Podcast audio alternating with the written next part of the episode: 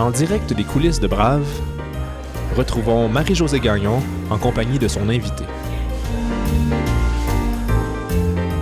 Nous sommes le 14 janvier 2019 et je reçois Annick Trudel, chef de la direction du cabinet d'avocats Lavry. Annick a commencé sa carrière comme avocate en litige. Elle a ensuite quitté le droit pour bifurquer en relations publiques, où elle a dirigé deux firmes.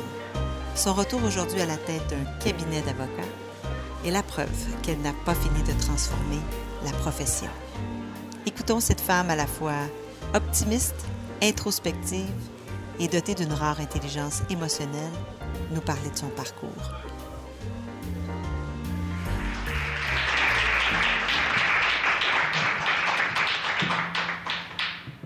Alors, merci beaucoup, Annick, d'avoir euh, accepté mon invitation. Grand plaisir, ma chère. Annick, tu es née en 1964 à Ottawa. Mhm. Tes parents étaient des professeurs d'université. C'était des, euh, des intellectuels, là, des, des libres penseurs. C'était des progressistes aussi. Tu as été mise en contact avec le bouddhisme, le yoga, le, le lait de soya, le végétalisme. Je veux Ouais. dire, bien avant nous tous. Ouais. En plus, tu étais une francophone dans un milieu essentiellement anglophone. Est-ce que tu te sentais différente? Puis comment tu as vécu ça? Alors, je vois que tu as bien appris ta leçon. Euh, oui, en fait, euh, effectivement, euh, il faut se dire en quelque part les années. Il y a quelque chose de merveilleux d'être né dans les années 60 parce qu'il n'y a, a pas une décennie plus effervescente. En fait, il y en a d'autres, là, mais c'était quand même une décennie assez effervescente, les années 60. Et j'avais des parents qui étaient effectivement des grands intellectuels.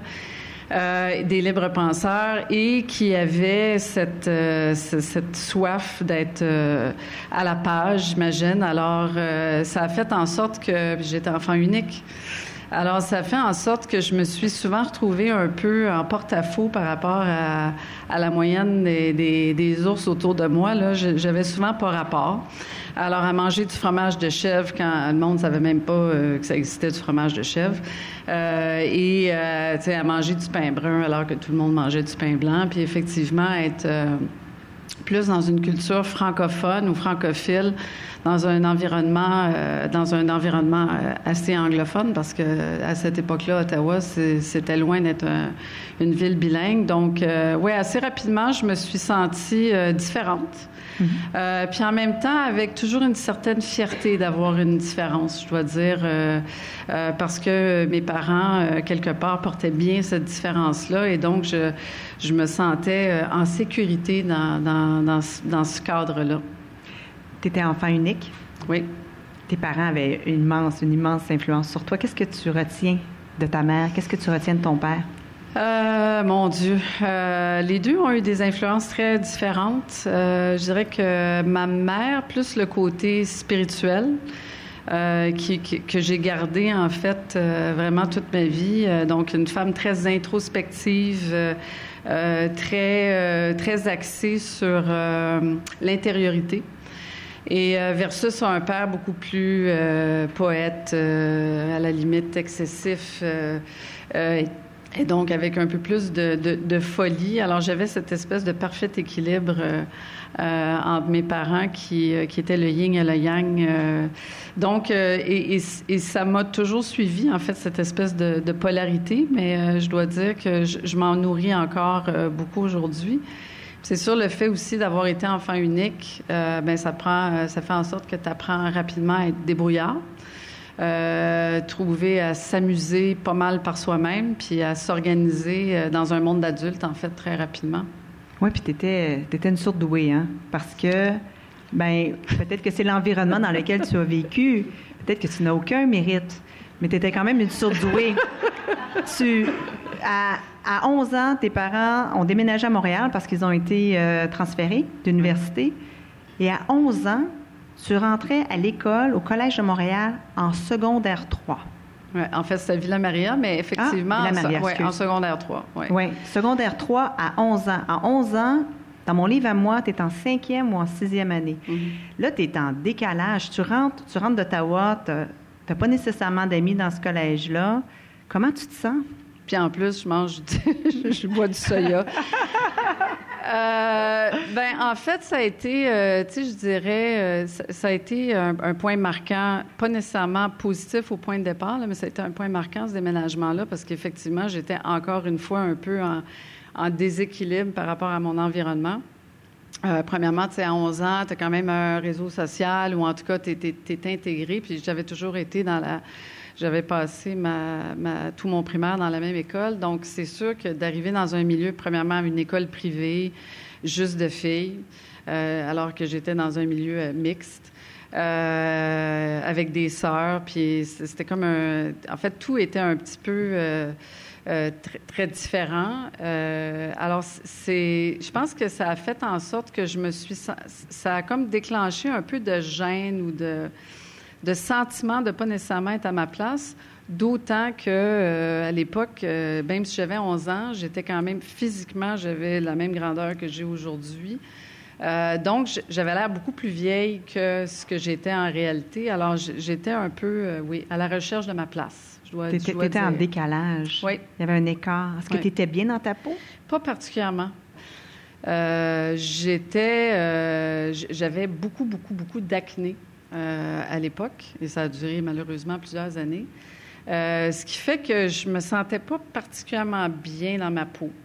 Euh, et, et, la combinaison de ça avec me rendre dans un milieu qui m'était pas familier, j'ai eu, j'ai eu un certain difficulté à m'intégrer. Ouais. Fait que je suis devenue plus introvertie pendant cette période-là. Puis là, il est arrivé un moment, un moment pivot dans ta vie. Euh, tu avais peut-être 14-15 ans. 14, oui. Puis t'es arrivé quelque chose d'assez euh, effroyable. Oui, j'ai eu un accident de voiture euh, et, là, tu avais, quel âge à ce moment-là? Là, j'ai 14 ans. Et en fait, c'est un peu, c'est drôle pour la petite histoire parce que je venais juste de commencer à sortir avec un gars qui était comme le plus beau gars du Collège de Montréal. Ah, ça doit être pour ça que tu t'es rappelé du Collège de Montréal. C'est pour ça. Tu as catché le bon bout de l'histoire. Et en fait, euh, on, il, vient, je vais le reconduire à l'autobus et euh, c'était il pleuvait à boire debout. Et euh, je décide nonchalamment de traverser la rue, mais pas nécessairement à la lumière verte. Et il y a une voiture qui tourne le coin qui n'a pas ses phares et donc qui ne me voit pas. Donc, je me fais frapper euh, et euh, je me retrouve avec euh, fracture du crâne, commotion cérébrale, amnésie pendant plus d'une semaine, triple fracture du fémur. En tout cas, bref, j'ai été vraiment chanceuse de rester en vie. ça a été. Et ça a été un point marquant parce que. Mais là, tu perds, tu perds la mémoire là, pendant. Oui. Donc, oui, oui. Je me souviens. En fait, je me souviendrai toujours quand je me suis réveillée de cette semaine-là. j'arrêtais pas de demander. En fait, j'arrêtais de je ne me souvenais pas quel âge j'avais. J'avais perdu un peu la notion du temps. D'ailleurs, je pense que je ne l'ai jamais retrouvé depuis. Euh, pour ceux qui travaillent avec moi, ils savent ce que je veux dire. Euh, mais euh, je, posais toujours la même question, tu sais. puis là, j'ai comme réalisé que ma fête, c'était au mois de janvier, puis qu'on était rendu au mois d'avril. Puis là, j'ai comme spontanément, je m'en rappelle, dit, j'ai manqué ma fête. Ah. Euh, puis quand on m'a appris que je sortais avec le gars en question de, du Collège de Montréal, j'ai fait comme Ah, ça se peut pas, c'est extraordinaire. Alors, c'est le fun d'être amnésique des fois, de. Voilà. Mais ça a été le point marquant, c'est parce qu'à ce moment-là, euh, j'étais, euh, bon, j'étais excessivement, dans le fond, gênée, puis pas nécessairement pleinement bien dans ma peau.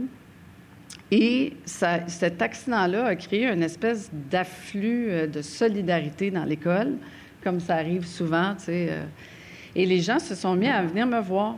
Et donc, je me suis dit, wow, j'ai comme plus de capacité euh, d'être en relation avec les personnes que ce que je perçois de moi-même. Et ça, ça a été vraiment une plaque tournante, je dirais, qui, a beaucoup influencé le, reste du cours de mon parcours. Ça t'a apporté de l'estime de toi? Bien, en fait, euh, pas nécessairement à ce moment-là, mais ce que ça a apporté, c'est que je me suis rendu compte qu'une des qualités que j'avais, euh, c'était ma capacité de rentrer en rapport avec les personnes qui mhm. m'entourent. Et donc, euh, ça pouvait venir combler un sentiment de, de gêne ou de. Ça, ça venait en support, c'était comme une ressource que j'avais.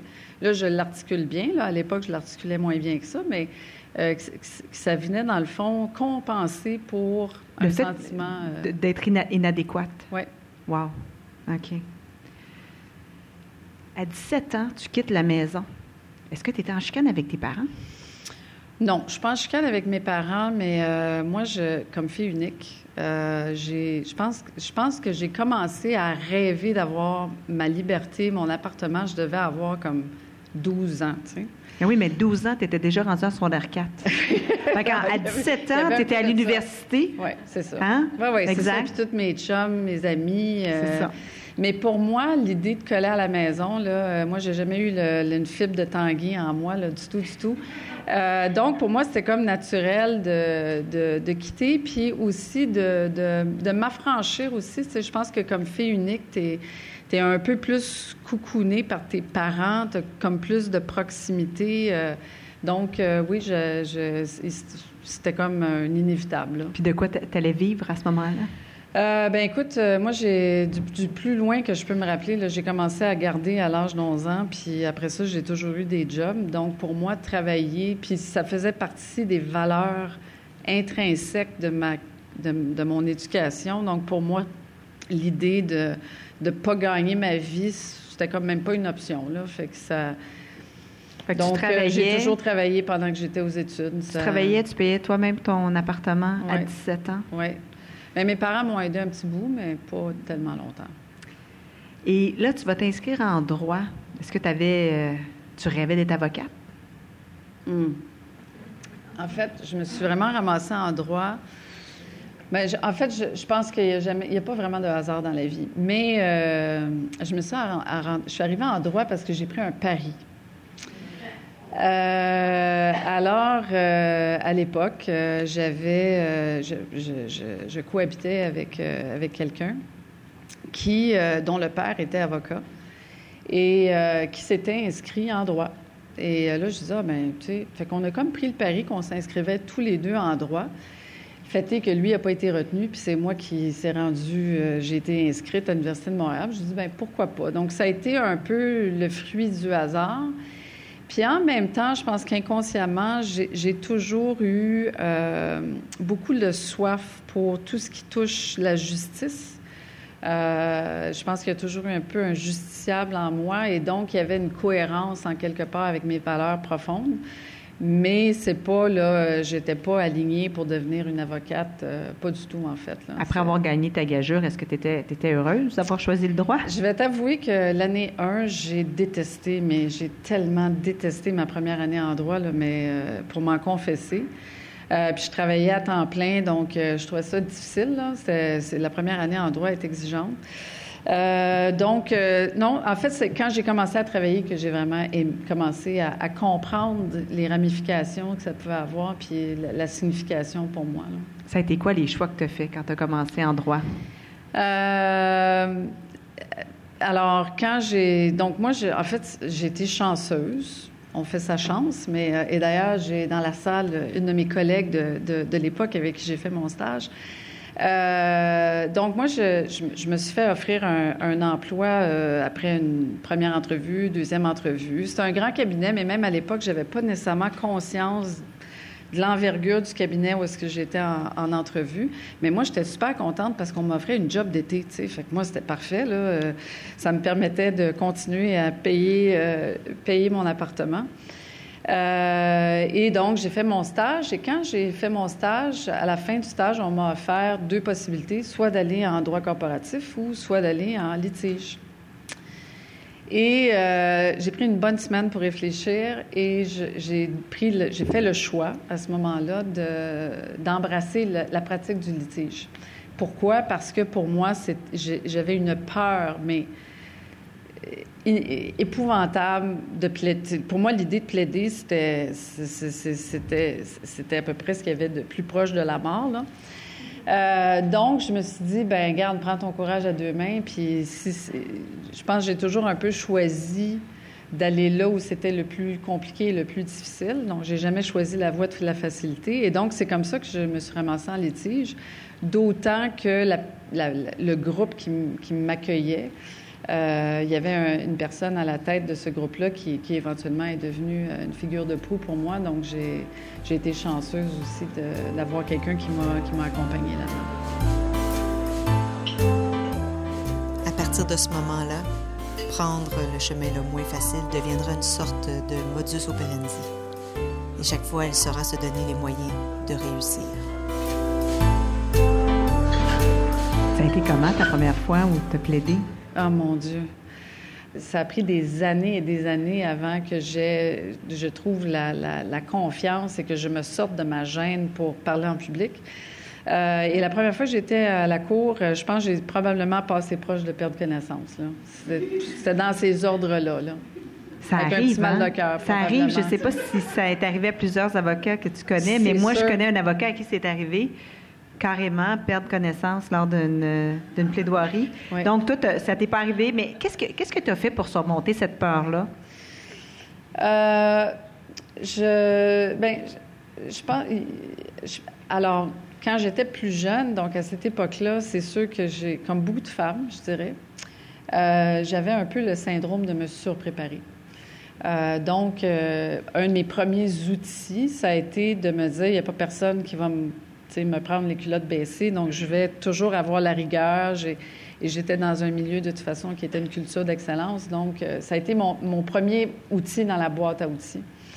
Euh, et puis, euh, ben, tu sais, je pense que éventuellement, j'ai appris à me faire confiance. Puis là, il y a comme d'autres outils qui sont venus se greffer à ça. Mais après ma barre, ça a été de, toujours être sûr que euh, j'avais, j'avais pas mal tout contrôlé mon environnement. Mm-hmm. Et donc, c'est ce qui faisait aussi que j'étais capable de prendre les coups qui arrivaient, qui étaient ceux-là imprévisibles. À 26 ans, euh, ton père décède et tu prends la décision de tout abandonner, de tout laisser. Oui. Peux-tu m'en parler? Euh, alors, j'avais euh, effectivement 26 ans. Mon, mon, père est mort foudroyé d'une crise cardiaque à 52. Et là, quand tu as 26 ans, tu te dis Waouh, la vie est vraiment courte. J'ai eu, comme pour la première fois de ma vie, conscience que la vie a une fin. Euh, qui peut être assez brutal et totalement imprévisible. Et euh, là, je me, je, fort des enseignements de ma mère, donc beaucoup d'introspection toujours, euh, je, me suis dit, ben, as-tu un rêve que tu n'as pas réalisé dans ta vie, quelque chose que tu n'as pas fait? Et j'ai toujours adoré le voyage, mais j'avais toujours voyagé avec des gens. Et là, je me suis dit, ben moi, j'ai jamais, je suis jamais partie à l'aventure. Et euh, donc, euh, après mûre réflexion, parce que je réfléchis toujours avant de prendre, de faire des choix, euh, j'ai décidé que je donnais ma démission. Hmm. Et là, je me souviens, j'étais allée voir la personne qui était en charge du groupe de litige, puis écoute, pour lui, bien, premièrement, à l'époque, j'étais chez Stikeman, c'était comme, voyons, qu'est-ce qui se passe entre tes deux oreilles, ça n'a pas de bon sens. et donc, j'ai donné ma démission. Il a dit, ben, je l'accepte pas. Et donc, pars prends un sans-sol, puis on se reverra quand tu reviendras. Et donc, je suis partie euh, pendant presque une année seule? Euh, puis j'avais le fantasme d'aller en Asie, puis de vraiment d'aller dans les contrées lointaines. Et fort de mon éducation plus bouddhiste, euh, il y avait une région que je, je voulais absolument voir qui était le Tibet. Et en fait, ma mère est venue me rejoindre, c'était son 50e. Alors ma mère, je l'avais invitée à venir me rejoindre. Donc ça a été la, période où est-ce que j'ai passé en fait six semaines au Tibet, entre autres choses, parce que j'étais partie plus longtemps que ça, mais avec ma mère. Donc, ça a été, euh, ça a été vraiment un moment euh, très magique pour moi, euh, ce, voyage-là. Et, en fait, ça a fait en sorte que j'ai découvert. Je suis vraiment sortie de ma zone de confort parce que pour moi, partir voyager seule, c'était euh, insécurisant, c'était pas, euh, c'était pas du tout dans, dans, ma. Puis pas dans des pays faciles, là. Non, pas dans des pays faciles. J'en, ai vécu. Tu t'es retrouvé, tu retrouvé en Inde aussi. Oui, j'ai eu la typhoïde, j'ai, vraiment, ça a été horrible. Là, ce voyage-là, est-ce que tu rêves de Stikeman? Est-ce que tu dis, ah, J'ai hâte de retourner travailler. Vraiment pas. En fait, euh, je pensais jamais revenir, euh, sincèrement. Quand je suis partie, pour moi, euh, en fait, c'est, ça, ça fait partie de ma nature. Là. Quand je prends quand je fais un choix, je, le passé, c'est le passé. ma, ma grand-mère a toujours dit, tu sais, le passé n'existe plus, le futur n'existe pas encore, puis il y a juste le présent qui est là. Donc, ça a toujours été un peu ma philosophie. Euh, le, moment, le moment présent. Oui. Que tu vis dans le moment présent ben, actuellement? en ce moment-là, là? Mais dans la vie de tous les jours, est-ce que tu réussis à vivre ah, selon... C'est un long sujet, ma chère. On peut s'en parler longuement. Euh, la réponse, c'est que j'ai toujours conscience de l'importance du moment présent parce que je me suis tellement fait euh, driller ça dans, par, entre, autres, ben, entre autres par ma mère, là, mais c'est un enseignement profond qui existe depuis que j'ai l'âge de deux ans. Euh, donc, j'en suis toujours, je suis consciente quand je suis pas là. Et donc, la qualité de présence euh, est très importante. Et c'est un défi. Euh, je pense que plus on, a de responsabilités, plus c'est un défi quotidien de, de, rester présent à, ce qui se passe. C'est un défi quotidien. Hmm. Mais je pense que c'est quelque chose dans lequel tu réussis assez bien. On pourra en reparler tantôt. Donc, tu veux pas retourner chez Stikeman. Mais je reviens quand même. Mais tu reviens, comment je ça? Reviens quand même. Parce que, euh, c'est quoi, après, euh, après euh, presque un an de voyagement, là, puis d'être toujours dans la même valise, puis vivre aussi, en fait, constater l'état du monde, c'est très riche. Mais en même temps, on se dit, OK, ben ça, ça donne une perspective par rapport à, à ce que tu as et, euh, et j'avais quand même une soif d'être nourrie aussi intellectuellement. Il y avait, j'avais quand même beaucoup de, de euh, une grande chance en fait d'être dans un milieu professionnel dans lequel j'étais, et, et donc j'ai, comme donné une seconde chance. Euh, euh, à cette vie professionnelle de vraiment prendre racine parce que j'avais à peine, tu sais, j'avais trois ans de pratique. Là. On va en reparler tout à l'heure, mais fait, tu vas faire 16 ans après ça, donc 20 ans au total. Oui les années qui vont suivre, tu vas avoir un, grand événement dans ta vie. Il va avoir l'arrivée d'Anne-Frédéric. Oui. ta fille. Euh, qu'est-ce que ça change pour toi, la maternité? Eh bien, ça, ça, a été euh, vraiment un des, un des événements absolument euh, ben, marquants, mais je pense que c'est vrai pour, pour tout le monde, homme-femme. mais pour moi, ça m'a, en fait, ça, ça a vraiment déclenché euh, un moment identitaire au niveau de l'identité euh, de façon assez importante. Ben c'est sûr que, tu sais, moi, en fait, j'étais, j'avais pas réalisé à quel point c'est une responsabilité d'abord, euh, qui est extraordinaire, mais tu sais, ça marque un temps. Là, tu te rends compte que là, c'est plus à propos de toi, c'est vraiment. donc, ça ouvre. Ça ouvre tout, tout, un pan d'émotivité et ma féminité. Je pense que ça m'a fait toucher à, des aspects de ma féminité que, que, que je n'avais pas soupçonné. Et, euh, et je, je, lui en suis fort reconnaissante jusqu'à ce jour. Tu as réussi à concilier euh, travail, famille, ta satisfaction parce que tu étais pas mal seule, n'est-ce pas? Oui. Euh, ben, la conciliation travail-famille, pour moi, c'est un état d'esprit. Euh, donc, euh, je pense que, tu sais, est-ce, qu'en rétrospective, euh, c'est parfait? Je pense que c'est vraiment. Il y, a une question de personnalité. Donc, j'avais qu'un enfant. J'ai une, une, fille qui est hyper autonome, qui est enfant unique aussi. donc, ça aide. C'est sûr que, mm-hmm. tu sais, je pense pour les gens qui peuvent avoir des enfants à problème ou qui ont mm-hmm. des enjeux, c'est différent. Euh, j'ai jamais mis de côté, en fait, j'ai toujours valorisé le travail. C'est encore vrai aujourd'hui. Euh, j'en ai fait une priorité. Puis en même temps, ça m'a jamais empêché de, faire de ma fille une priorité. Euh, et donc, j'ai toujours mis les bouchées doubles. Qu'est-ce que tu mettais de côté? Donc, pour moi, il y a comme juste, il y a comme même, il y a 36 heures dans une journée. OK, 36 heures. Ça ressemble à ça. Mais il y a forcément quelque chose que tu mettais de côté? j'ai mis de côté probablement, ben, pas pas tant d'affaires que ça en rétrospective. Je me suis jamais empêchée euh, de, de, de, vivre euh, mes intérêts. Probablement, ce qui a, ce qui a pris le plus le, le bas, c'est un peu euh, l'exercice, tu sais, je dirais ma, ma, santé physique. Euh, tu sais, je pense que peut-être j'aurais pu être un- une super athlète, mais à un moment donné, on fait des choix, puis on peut pas être athlète dans tout. Donc, euh, je suis pas athlète physique, j'étais athlète plus dans, dans le monde, de, de, de ma carrière, puis peut-être plus athlète dans le monde de, euh, de ma vie familiale, puis euh, comme mère, mais c'est ça. Je pense que c'est plus ce côté-là qui... euh, mais je je- j'ai vraiment pas le sentiment que j'ai manqué de rien, puis que je me suis privée. Moi, j'ai l'impression que tu as vraiment énormément de talent. Euh, comme, comme avocate, tu avais beaucoup de talent comme avocate, mais même comme, comme euh, associée, parce que tu as été nommée sur le comité de direction de Stikeman. Tu as été là pendant cinq ans. Tu as créé le comité de développement des affaires, donc il n'existait pas. Tu l'as présidé. Tu as vraiment pris ta place chez Stikeman dans un milieu majoritairement masculin, euh, macho, disons-le. Euh, C'est toi qui l'as dit. c'est moi qui le dis, je l'assume. J'aime pas parler contre mes compétiteurs, Non. surtout pas ceux qui... Mais c'était quoi ton secret pour monter comme ça? Aller jusqu'au, tu sais, aller au firmament là, de ces, de ces boîtes-là, d'une boîte extrêmement reconnue à Montréal, réputée. Euh, la, première chose, euh, puis ça c'est un des apprentissages euh, profonds que j'ai eu qui date du début de mon éducation, mais j'ai toujours eu le sentiment que il faut, il faut qu'il y a un plaisir et il y a une, forme d'obligation à, penser à plus haut que soi et d'avoir une contribution.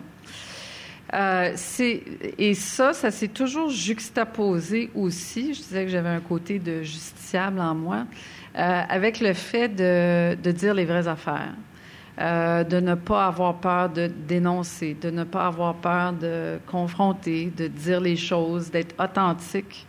Et cette combinaison-là de valeurs et de personnalité, malgré ma gêne, euh, ont fait en sorte que j'ai toujours poussé les limites, les miennes, mais celles aussi de mes amis, euh, mes- les gens qui m'entourent, mais des organisations dans lesquelles j'ai évolué.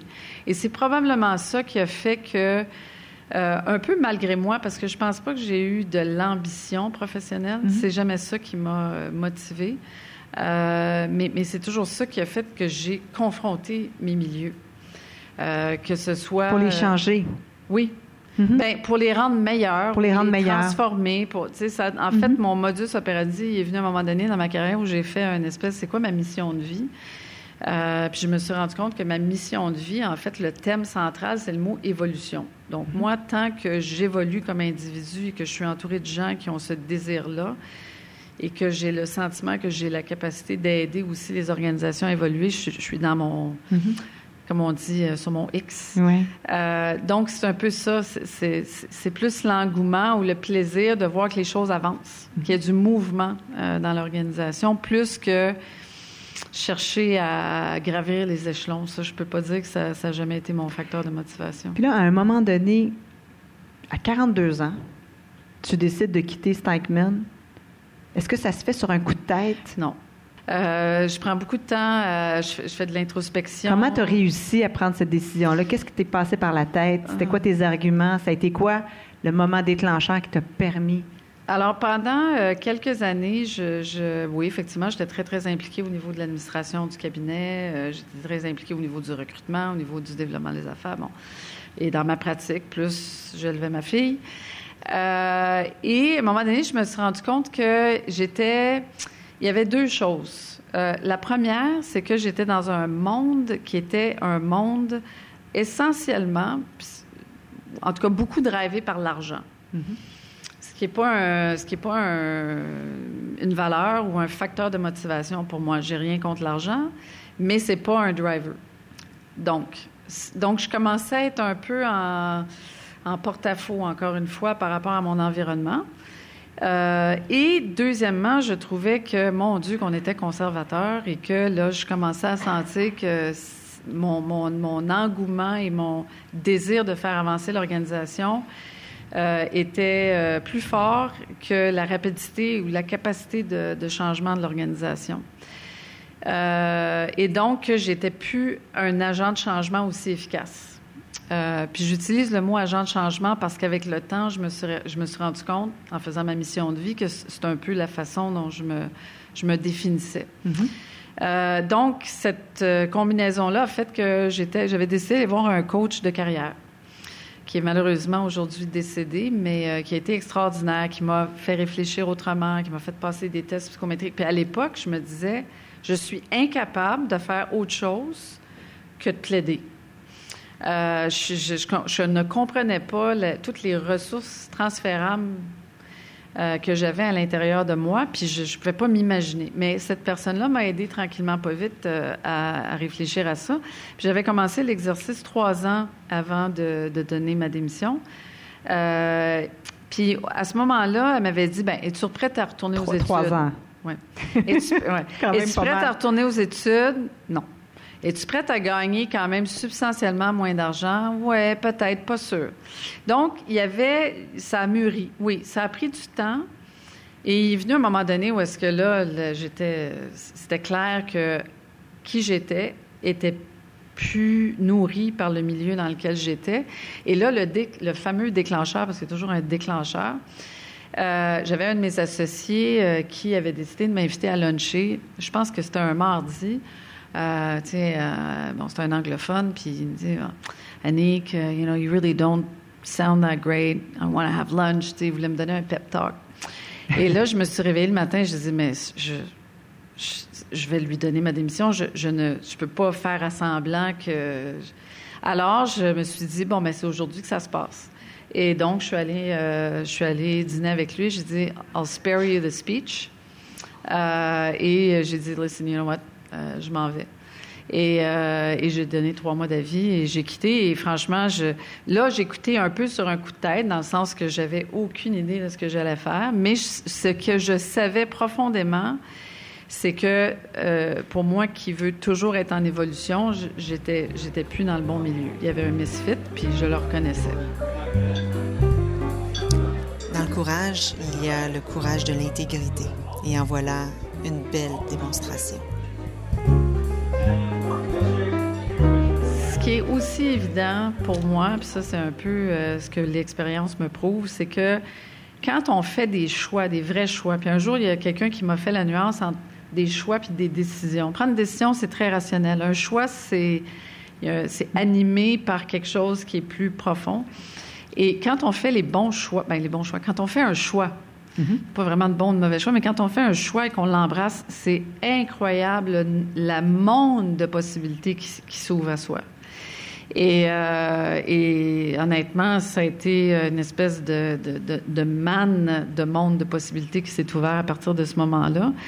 Et euh, à l'époque, j'avais euh, ma, ma, meilleure amie qui, qui, elle, était aussi dans une phase de transition. Puis elle me dit, elle, elle avait quitté son emploi aussi. Puis elle me dit, hey, j'ai entendu parler d'une université d'été en programmation neurolinguistique. J'avais aucune idée c'est quoi.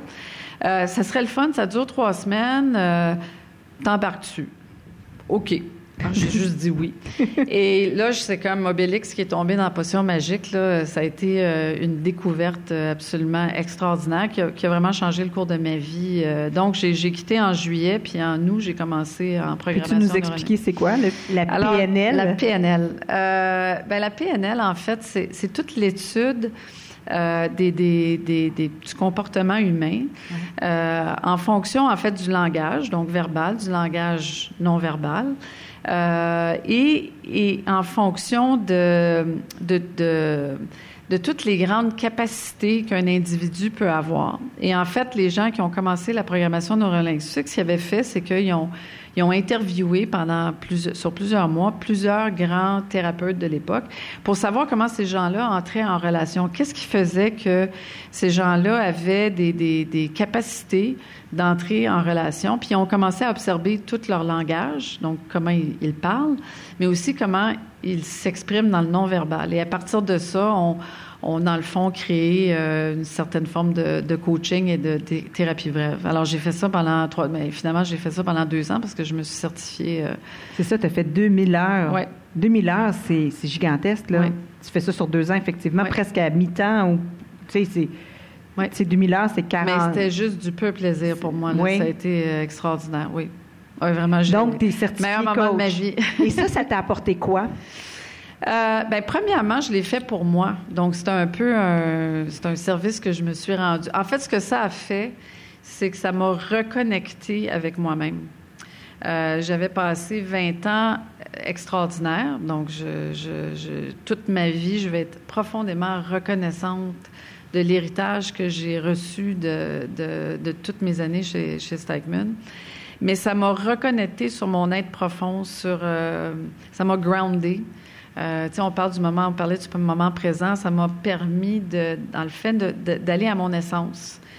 Et c'est un luxe hein, de pouvoir se payer ça dans un sens, là, je le reconnais. Mais euh, donc ça, ça, a été vraiment euh, un moment clé. Et ça a fait aussi que j'ai découvert que j'avais bien plus de talent et de capacité que ce que je pensais que j'avais quand j'étais, tu sais, quand je me casais comme avocate. Mais je me suis dit, mais non, j'ai une richesse qui est, qui est beaucoup plus grande que, que ce que je pense. Il y avait quelque chose qui dormait en dedans de toi. Puis il y avait des, il y avait des compétences que tu avais qui étaient transférables. Oui.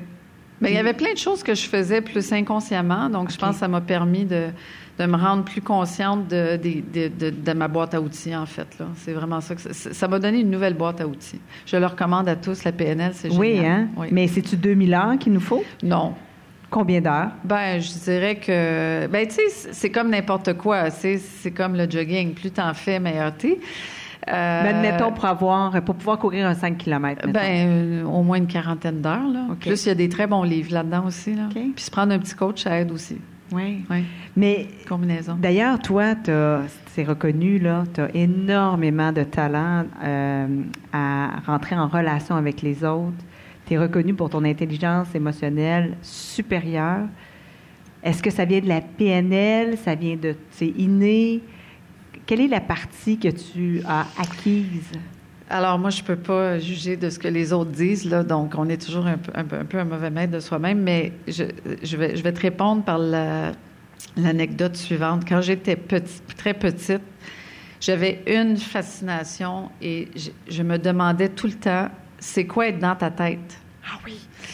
Et donc, j'ai toujours été fascinée par c'est quoi être quelqu'un d'autre que moi-même. Et une des choses qu'on apprend en PNL, c'est les positions, les différentes positions. Donc, il y a ce que toi, comment toi tu te sens, il y a ton interlocuteur, tu as l'observateur, puis tu as le super observateur qui observe ce qui est en train de se passer. Et donc, pour moi, d'être capable d'avoir cette capacité ou cette curiosité-là, d'aller me dire comment cette personne-là se sent, ça passe par où, euh, tu sais, donc, euh, donc je pense que c'est une curiosité naturelle que j'ai qui fait que naturellement, j'ai de l'intérêt. J'ai de l'intérêt. Admettons que je suis à la chambre de commerce, je m'approche de toi, Annick, on se connaît pas, je te serre la main. Tu as envie de rentrer en contact avec moi, tu as envie de me, disons, de me séduire un peu. Comment tu procèdes? Eh boy! Là, tu es en train de me modéliser. Je veux la recette secrète. Euh, ben, écoute, euh, je te dirais que ça, c'est le genre de choses que tu fais automatiquement. Donc, il n'y a, pas de- y a pas de magie là-dedans. Euh, ben, T'es comme, oui, comme- comme une athlète qui a été entraînée puis qui a tout, a tout intégré ça. Mais euh, je, je te dirais qu'il y a de l'observation. Mhm. Ben oui, c'est sûr, mais il y a de l'observation d'abord. Euh, puis tu sais, dans ton cerveau, tu as un paquet d'expériences passées. Il y a j'ai des millions de personnes que je, en tout cas, des centaines de personnes que j'ai rencontrées. Donc chaque individu te rappelle quelque chose. Donc déjà, c'est un référent. OK? Dans la mimique, dans la gestuelle, dans la façon de parler, dans dans la façon de, se tenir, euh, dans l'habillement. Donc, tout, en fait, fait en sorte que tu cherches à décoder très, très rapidement qui est en face de toi, puis tu as plein de référents dans ta tête. Donc, j'imagine que intuitivement, tous ces référents-là font en sorte que ça me... Ça fait que, dans le fond, je cherche à me dire où est-ce que je me branche. C'est un peu comme un poste de télé Oui. ou un poste de radio. Je me branche où pour être capable de- me syntoniser avec la personne avec qui je suis. Ça ressemble à ça. Plus compliqué que ça, mais ça ressemble à ça. Je sens qu'il y a d'autres trucs aussi du genre euh, mimer l'autre personne. Ben là, tu rentres dans ben ça en programmation neurolinguistique, on apprend justement à, à se syntoniser, à, à bouger comme l'autre. exact. Et là, tu les enferwapes. C'est ça? Je pense pas. Puis Non. les, tu les amènes chez Lavery, puis tu leur fais signer en bas. Moi, je pense que c'est ça que tu fais. Je connais un cabinet d'avocats de marque de commerce qui a été euh, fusionné avec Lavery. Ouais, vraiment. Ça se pourrait que ça soit ça que tu as fait avec eux aussi, parce qu'ils sont très, sont très heureux. Là, après, tu as fait ton cheminement en relations publiques chez Edelman, une Ouais. superbe boîte, et après, tu es allé chez Citoyen, Ouais. tu as dirigé des boîtes. T'es- donc, tu as été acquérir tout ce qui était gestion euh, d'équipe de travail. Euh, en fait, euh, ça a été ça, ton passage, qui t'a amené, dans le fond, à la vue aujourd'hui, où tu es chef de direction. Peux-tu nous parler un peu de ce que tu as appris à travers, en fait, 10 ans entre, entre Euh, Stikeman et Lavery? Il y a eu 10 Très, ans? très, ouais. Un peu plus? Ouais, un peu- ben, 12 ans, oui. 12 ans. Euh, ben, premièrement, euh, je pense que ben, j'ai été aussi euh, pendant deux ans, les deux années où j'ai fait la programmation neurolinguistique, je me suis lancée en entreprise. Et pour me rendre compte que c'était vraiment pas fait pour moi, je suis intrapreneur, mais pas entrepreneur. Mais c'est quand même bon de, l'avoir testé. Euh, et j'ai euh, euh, le fruit du hasard, mais encore une fois, dans le fond, les opportunités se présentent, puis il faut se donner le, le luxe de dire oui quand tout dans toi pourrait dire non. Et euh, je suis au lunch avec, euh, en fait, un- un- un- une personne qui, à l'époque, dirigeait Dolman, qui me dit euh, Pourquoi tu viens pas travailler chez nous Mais Moi, je connais rien en relations publiques. Écoute, à l'époque, je savais même pas c'était quoi un communiqué de presse. là. Euh, donc, euh, il me dit Écoute, viens donc. Ma, ma CEO et euh, ma CEO canadienne est au Québec la semaine prochaine. Rencontre-la donc, puis. Euh, et là, euh, j'ai dit OK, c'est bon. Fait que je suis allée, j'ai rencontré la CEO, puis euh, 24 heures plus tard, j'avais une, offre pour m'embarquer dans l'aventure à Dolman. J'avais même, franchement, aucune idée c'était quoi à. Je, je, me rendais pas compte de l'ampleur du brand. Mais euh, j'ai dit oui. Donc, je pense que leçon numéro un, c'est de pas, tu sais, on a souvent la notion du syndrome de l'imposteur ou, tu sais, sentir que c'est pas à la hauteur, t'as pas la capacité. Puis, les capacités, ils viennent avec la... En fait, ils viennent avec les, choix qu'on fait. Tu sais, on finit par, euh, par trouver les outils pour, euh, pour faire en sorte qu'on est capable de livrer. Ça, c'est numéro un. Deuxièmement, de... Tu sais, quelques mois plus tard, la personne qui m'avait embauché a quitté l'organisation pour faire autre chose. Et là, le siège de la chef de la direction s'est ouvert. Puis là, la CEO me dit, ben, c'est bon. Tu peux- Quelques je- mois plus tard. Là, j'ai fait comme, ben oui, mais là, euh, oui, euh, petit syndrome de l'imposteur en quelque part euh, et tout ça. Puis finalement, ben, tu sais, tranquillement, pas vite, je suis, je suis rentrée dans, dans ce rôle-là en me. En, m'appuyant beaucoup sur les forces aussi qui étaient autour de moi, c'est-à-dire les gens très compétents. Je pense qu'il faut toujours, puis je suis pas la seule à dire ça, mais je pense de s'entourer de gens qui sont des winners, qui sont des compétents, ça fait en sorte que, tu sais, on, réussit à, tabler sur l'ensemble de ces forces-là. Euh, puis, euh, c'est toujours maintenir. Ben, le travail est fort, veut, veut pas, ça va toujours rester dans mon discours parce que je pense pas qu'on on puisse évoluer grand V sans mettre les efforts. Euh, puis, puis sans avoir l'humilité, parce que euh, veut, veut pas, puis se donner le droit à l'erreur. Je te dirais que c'est un peu la, la- les ingrédients. Euh, c'est correct de pas réussir, ça arrive, puis c'est pas grave parce qu'il n'y a pas vraiment d'échec dans la vie, il y a juste du feedback. Et, et donc, de, de ce feedback-là, ben, tu te réalignes. euh, puis, faut, faut accepter d'être vulnérable. Faut vraiment accepter d'être vulnérable. Puis tu as une autre croyance euh, évidente, c'est que tout va bien aller. Oui. Ben, c'est toujours le verre à moitié, à moitié plein, ça, c'est sûr. Toi, tu vis, malgré tu moi. vis avec, tu vis avec, toi, la vie est belle. La journée, la journée va bien se passer. L'année va bien se passer. Ben, euh, Ce nouveau défi-là va bien se passer. C'est comme ça que tu, tu envisages les choses? Ben, je, je, je me souviens euh, de mon ami Kim Thomasin qui se décrivait comme, qui se décrit comme une, une enthousiaste chronique. Et je lui ai emprunté cette, euh, cette définition-là. Je pense que je suis une enthousiaste chronique.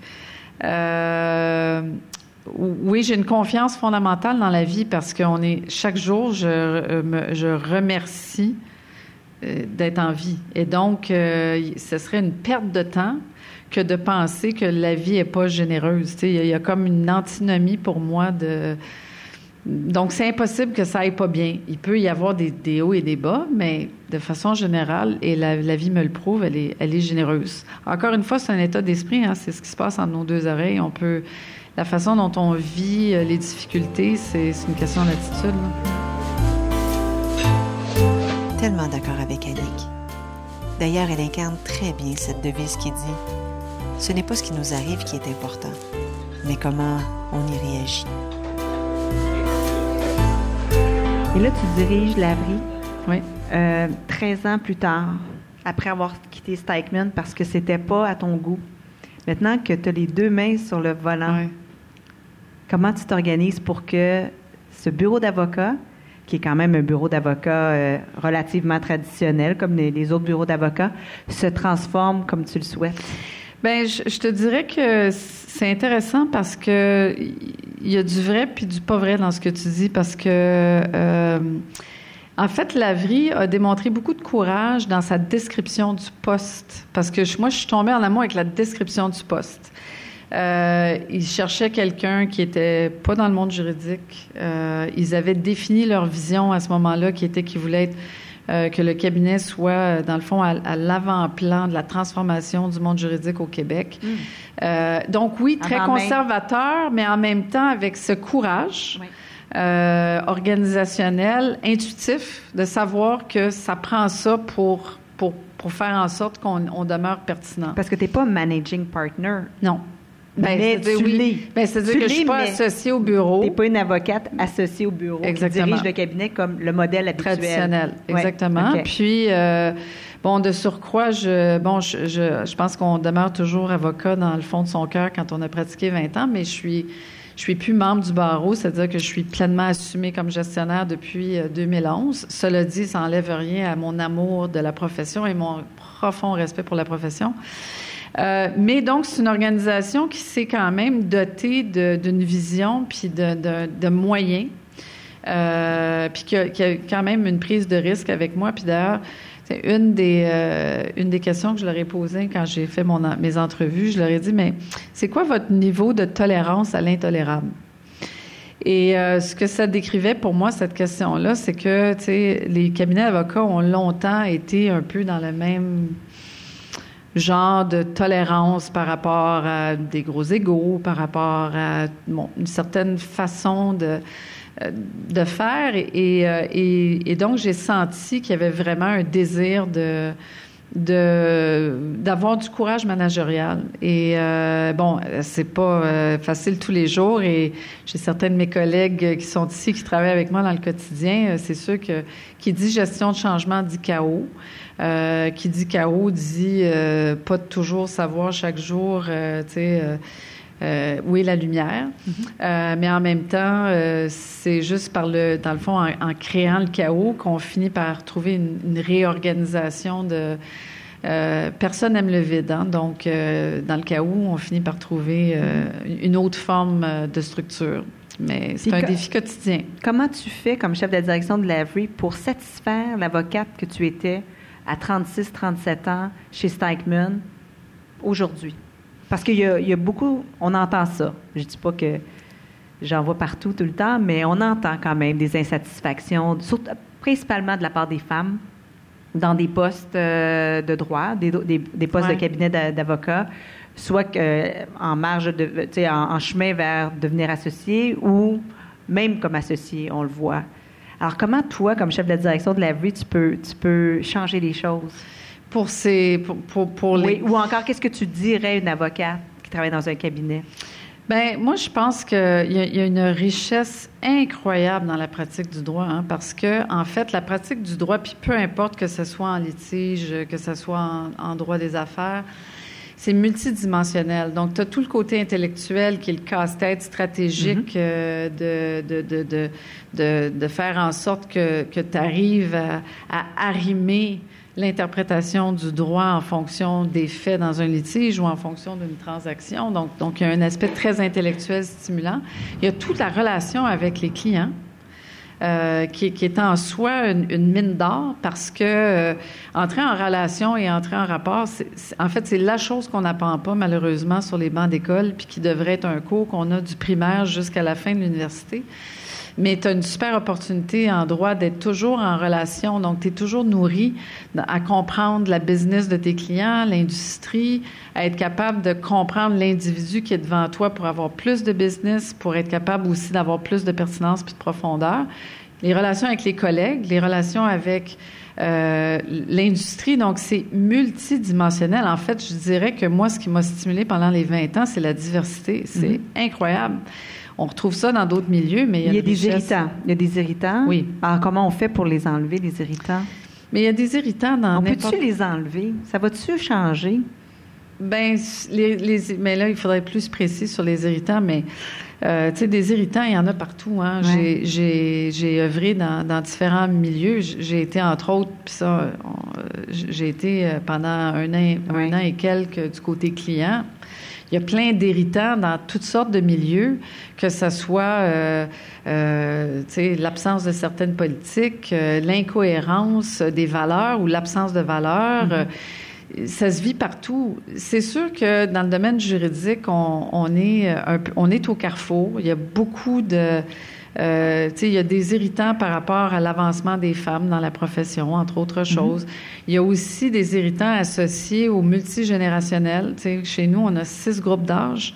Euh, donc, il y a de l'intergénérationnel. Tu sais, quand tu dis que tu as des gens qui commencent leur carrière, qui sont dans la jeune vingtaine, puis tu as des gens qui terminent leur carrière, mais qui sont dans les 70 ans et plus, puis tout ce bon monde-là œuvre dans le même, euh, respire le même air, c'est sûr que ça provoque des irritants inévitables au niveau des valeurs, au niveau des façons de faire. Euh, donc, moi, je pense que partie de la façon de, de gérer ces irritants-là, c'est c'est la communication. Et ça, c'est une chose que j'ai apprise en sortant du droit, c'est l'importance de savoir communiquer. Et une des choses qui est peut-être pas donnée dans le monde des avocats, c'est assez curieusement, c'est cette dimension-là, c'est d'être capable de dire les choses. La première façon de gérer un irritant, c'est d'en parler avec respect. Euh, et sachant que l'autre partage peut-être pas le même irritant que toi, mais c'est la base. J'invente rien là, mais et c'est de donner accès aux gens, à, ces gens-là, à des forums pour être capable de les exprimer. Je dirais que c'est le début. C'est simple, mais c'est vrai. Euh, c'est quoi la prochaine étape? Admettons que tu restes dix années encore euh, chez Lavery, tu réussis les changements que tu veux faire. Il me semble que je te vois coach, puis on va tout se garocher, on va s'arracher euh, Annick Trudel. Est-ce que tu vas être disponible? On va pouvoir t'embaucher pour, euh, tu sais, préparation à la retraite, préparation à l'âge d'or, ce genre de choses-là. Est-ce que tu vas être... Est-ce que tu vas être comment, comment un voir... bon coaching, ça, par exemple, oh, préparation à l'âge d'or. Mais c'est vrai, il y a des gens qui spécialisent là-dedans en ce moment. Euh, non, mais c'est un fait. Euh, alors, je, suis euh, trop sage pour savoir que les choses, c'est difficile de complètement tracer l'avenir. c'est clair que je me donne quand même une certaine période de temps pour faire des changements, mais je me dis que tu sais, si dans cinq ans, je n'ai pas réussi à... Donc, je, me donne cinq ans, au moins, là, mais cinq ans pour, pour, pour procéder à des changements de fond. Et euh, c'est sûr que le coaching, c'est quelque chose qui me, qui, qui me, qui, m'élève. Et donc, euh, effectivement, ça pourrait ah! être une, ça pourrait être une fin de carrière intéressante. Vous savez que Annick est à l'origine d'une des plus grandes œuvres artistiques que le Québec connaît, grâce à son, à ta capacité, dans le fond, de te connecter à l'autre. Euh, Kim Thuy est devenue écrivaine à, la suite d'une discussion avec Annick, notamment, n'est-ce pas? C'est ce que ça Kim m'a donné beaucoup de mérite. C'est ce que Kim m'a raconté. Ça me donnait beaucoup de mérite, mais euh, j'ai, je dois dire que le premier roman de Kim, euh, Rue, si vous l'avez pas lu, c'est un, c'est un must, euh, c'est un petit bijou littéraire. et tout ce que je peux dire, c'est que je suis très, très heureuse qu'elle ait trouvé sa voie. T'es, modeste. Sur ce, nous allons passer à notre questionnaire brave. Que fais-tu chaque matin pour te donner du courage? Oh, euh, je ne sais pas si ça me donne du courage, mais la chose que je fais depuis, je peux même pas me souvenir quand. Euh, en fait, c'est un petit rituel, matin et soir. Le matin, euh, je prends au moins 5-10 minutes pour visualiser ma journée. Euh, les gens que je vais rencontrer, euh, les, clients, peu importe. Là, euh, je me visualise. Je passe à travers ma journée en y mettant une intention positive, en me disant justement, ben ça va bien se passer. Et parfois, je sais qu'il va y avoir des choses difficiles, donc ça peut paraître un peu ésotérique, mais j'envoie des ondes positives aux gens avec qui je vais, avec qui je vais être en interaction. Et le soir, je fais l'inverse, c'est-à-dire que je passe à travers ma journée et je tire la leçon du jour. C'est ça que je fais chaque jour. Et c'est quoi être brave pour toi? Euh, ben, brave ou courage, euh, tu sais, le mot courage, ça vient du mot cœur. Et euh, ça part de là. Euh, donc, pour moi, le, la, la, bravoure, quelqu'un qui est brave, c'est quelqu'un qui dit oui quand tu as le goût de dire non. Euh, c'est quelqu'un qui prend la voie difficile quand la voie la plus facile euh, est disponible.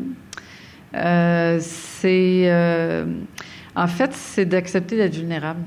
Mm-hmm. C'est d'accepter d'être vulnérable. C'est ça ma définition de la bravoure. Qu'est-ce que tu te dis pour t'encourager? Euh, je suis pas sûre que je me dis quoi que ce soit pour m'encourager parce que je ma croyance l'emporte. Donc, je sais que les choses vont bien se passer. Puis, à quel moment dans ta vie tu n'as pas été brave? Je dirais pas mal tous les jours. Ah oui? Oui. Bien, c'est sûr que c'est impossible de dire oui tous les jours quand tu as le goût de dire non. Fait que c'est sûr qu'il y a des. Je peux pas. Euh, en fait, euh, je pense que c'est impossible sur une base quotidienne pour moi, la procrastination, c'est un manque de courage. Et c'est sûr que chaque jour, je procrastine sur quelque chose. Alors, par définition, ça m'arrive pas mal quotidiennement. T'es une procrastineuse. Ben, pas nécessairement une procrastineuse, mais c'est parce que ma liste est longue de choses à faire. Donc, c'est sûr que j'embrasse large. Donc, c'est sûr que. Euh... T'es dur pour. T'es dur. T'es dur. Oui, c'est sûr. OK. Mais si j'étais pas dur. Euh, Quelle personne incarne le mieux le courage, à ton avis?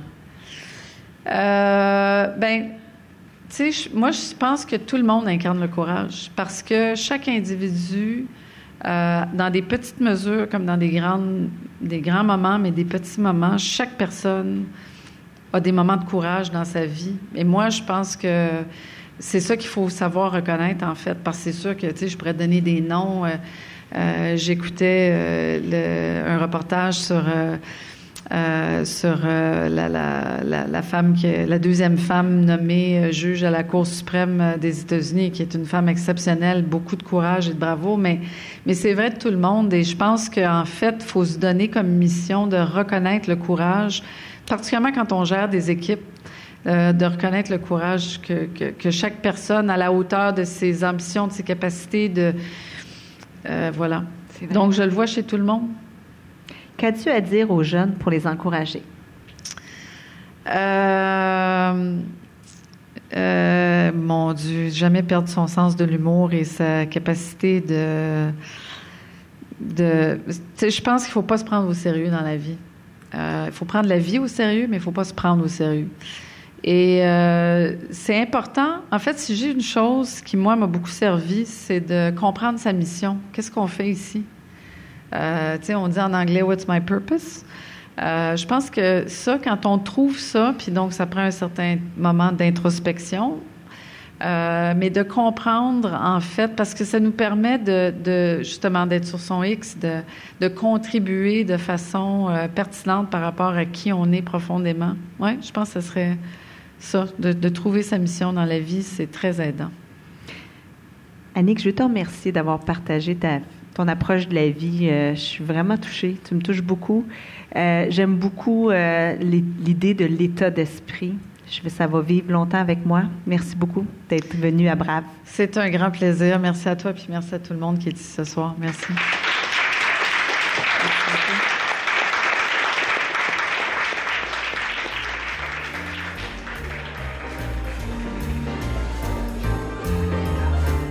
Annick Trudel, c'est le courage de se connaître, de travailler sur soi-même, le courage de vivre en intégrité avec ses valeurs et de prendre des chemins difficiles.